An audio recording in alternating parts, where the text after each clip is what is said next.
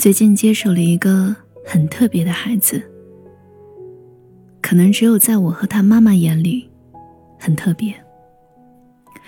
考试五六十分，小学一年级，长相平平，个头瘦瘦的，每次都吃不了多少饭，记忆力没有特别好，背古诗没有特别快，表达能力一般，仿佛做什么都需要很用力。我给他讲述一些古诗意思的时候，他总会有一些天真的发问，因为这些发问。哪怕是班里最差的孩子，也常常对着他发出嗤笑。孩子妈妈私底下送来一个黑色袋子，他嘱咐说：“他作业多、委屈还坚持的时候，或者任务完成出色的时候，就麻烦老师你奖励给他。但是呢，要以你的名义，不要告诉他是我送的。”后来，这个孩子真的有一天作业多的委屈到不行。我跟他说：“你那么棒，肯定可以的，坚持一会儿，有奖励哦。”他红着眼睛说：“嗯。”挠着头挨了三个多小时，把作业完成了。老师给他玩具的时候，他欢呼在走廊里，大喊着。哇！我今天作业完成的特别棒。老师奖励我一个玩具。今天是我第四次跟他单独接触，不断鼓励下，他的作业一天比一天完成的快速和优秀。完成特定作业之余，还完成了两篇额外的复习题。我教他背古诗，给他讲古诗里的故事。临放学的时候，我又给了他一个小玩具。他见到妈妈的时候，突然扑上去，抱着妈妈说：“我真的好开心，好幸运啊！”他妈妈跟他说：“你好棒哦，老师也对你真好。”我和他妈妈对视一笑，在别的小朋友眼里，他普通到即使拿了礼物也不会被羡慕。但那一刻，我们大人。都默契的成为了演员。所有人和那个小孩一样，我们要的或许不是爱，而是偏爱。在他人的偏爱里，确认自己是独特的。也只有这样，才能在芸芸众生中，消解掉那份不安和孤独。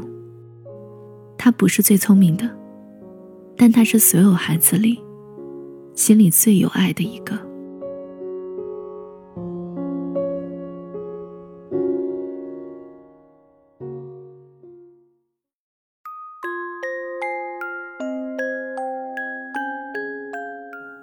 这个教室有各式各样的孩子，相似的是，每个孩子不论年纪都拖着重重的书包。不同的是，有的孩子常常因为作业做得慢而被责备，有的孩子因为不够聪明而被更加鞭策。试想，如果二十年后，当他长成一个身心健康的大人，知道这些秘密，他会多么感激自己的母亲。这是细小的瞬间，是多么温柔而又幸运。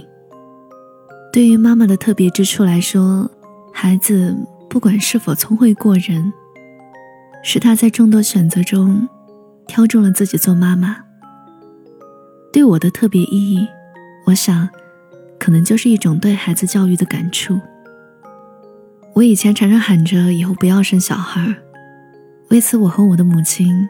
发生过强对抗的几次辩论，但其实他也知道，我不是不喜欢小孩我喜欢，非常非常喜欢。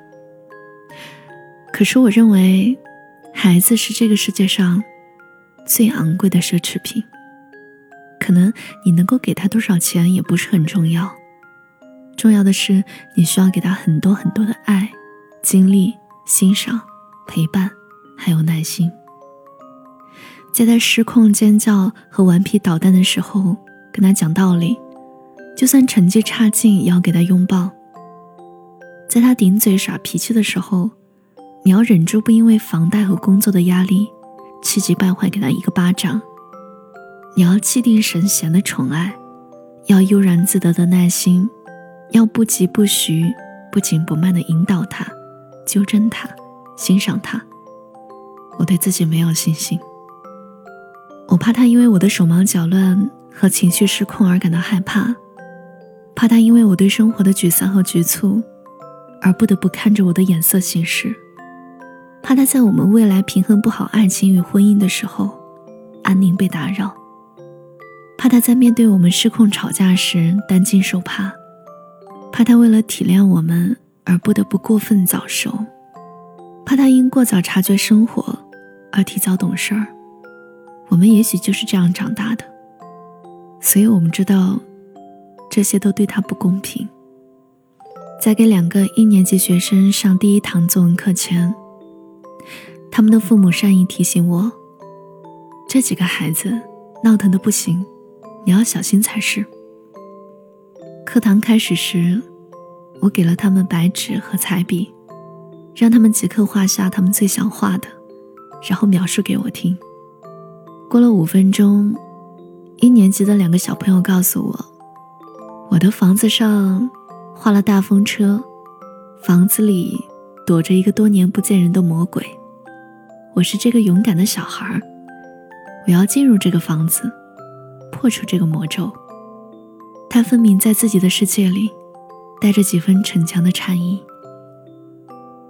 我神秘的告诉他：“你大概要白忙活一场了。”他眉头抬着，从眼睛上面与我四目相对。为什么？我大笑一声，告诉他：“你不知道吗？”这世界上没有魔鬼。他问我这是不是真的，得到肯定后，他松了口气，笑出声来。第二个小朋友告诉我，我的房子上面挂满了气球，一会儿它就会被吹起来，飘去很远的地方，到处飞。我问他：“你在里面吗？”他指着手上的画说：“是的。”想起一个印第安巫师说：“如果让儿童目睹一次葬礼，抚摸死人的尸体，会驯服孩子内心的浅薄和顽劣不羁。他获得了真正的灵魂的成长。”我倒觉得没什么道理，敬畏固然重要，但是太残忍了。我觉得孩子的浅薄和顽劣不羁，是来到这个世上时。上帝给他穿来没打磨的礼物。人的心境每一个阶段都会发生变化，如同河流冲刷掉的每一个脚步。而且不同的心路，导致对事物的感受和理解有差异。认知的隔阂，也会造成孩子和不同人交流时产生障碍或者偏差。比如稍微大一些的孩子，画的是实实在在的生活。他们能够中规中矩地说出一次家人旅行的经历，然后不免嘲笑这些一年级的孩子异想天开。每个人都在各自的疆域生活，像植物生长在山坡的向阳面和背阳面，生长在溪河边，或者是岩石缝里，都是在自己的本性里盛开，经历和表达都有局限。这是人和人存在的差异，它是平等的，也是开放的。于是我告诉他们：你们的美妙经历与他们的奇妙之旅，是美好的相遇。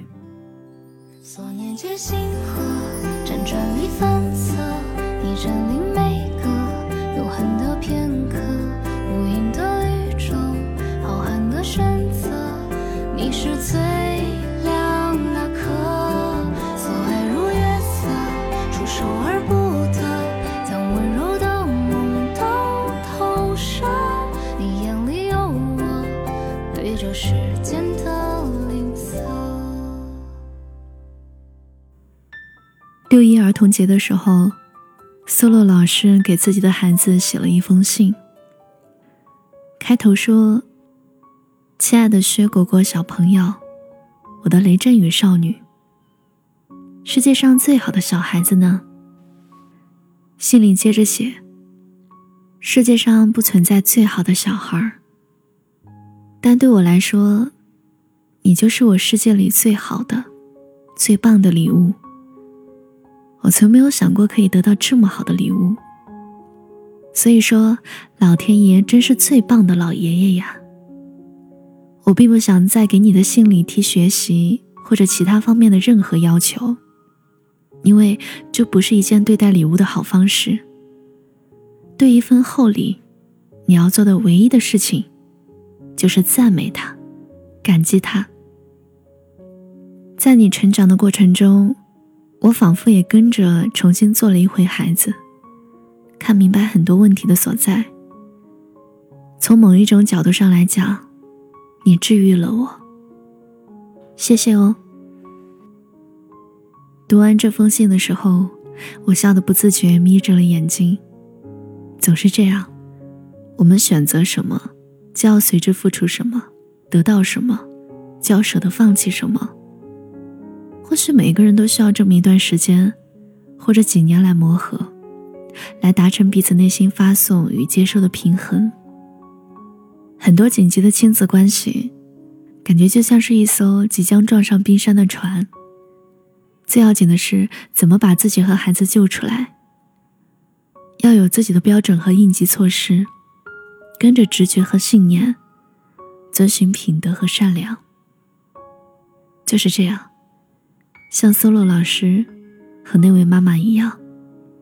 他来到这个世上，就是应该无忧无虑、水到渠成的长大，充分沐浴在足够的爱和温柔里，而不是成为任何人救赎自己的工具。他们都是那么可爱，都应该得到款待。你来到这个世界，来了就是这个世界上最好的小孩。的梦境，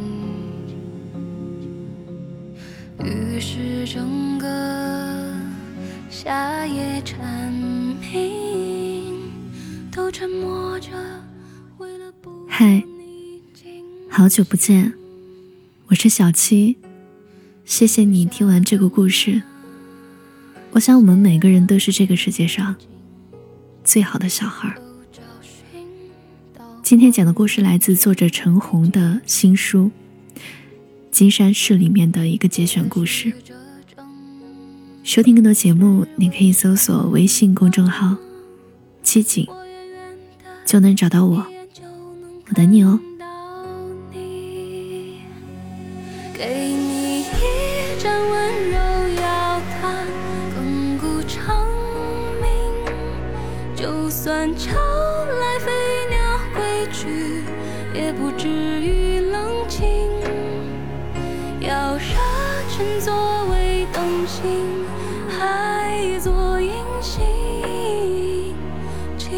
的就交给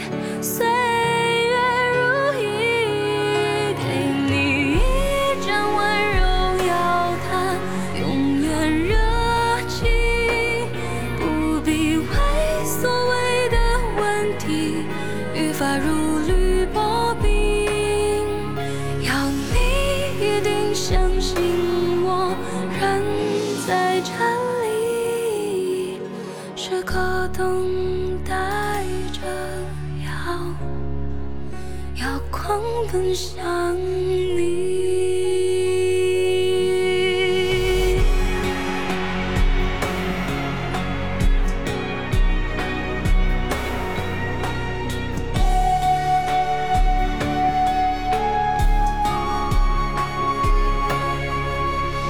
小心收好今夜月明，让它去赶。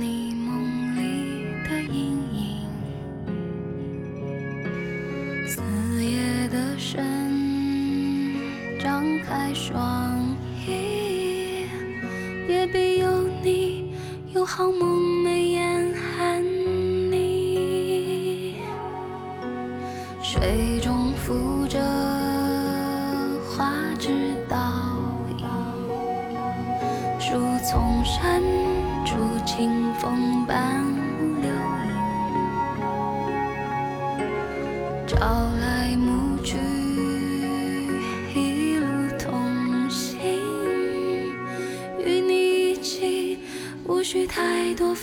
花季。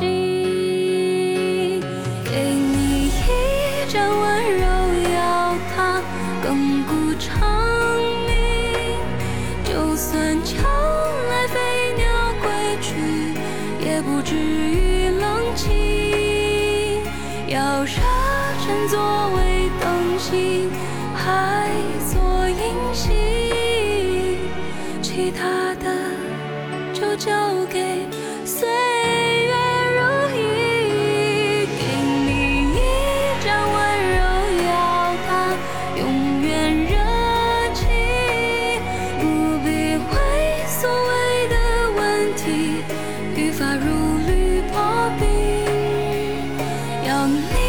一定相信我，人在这里，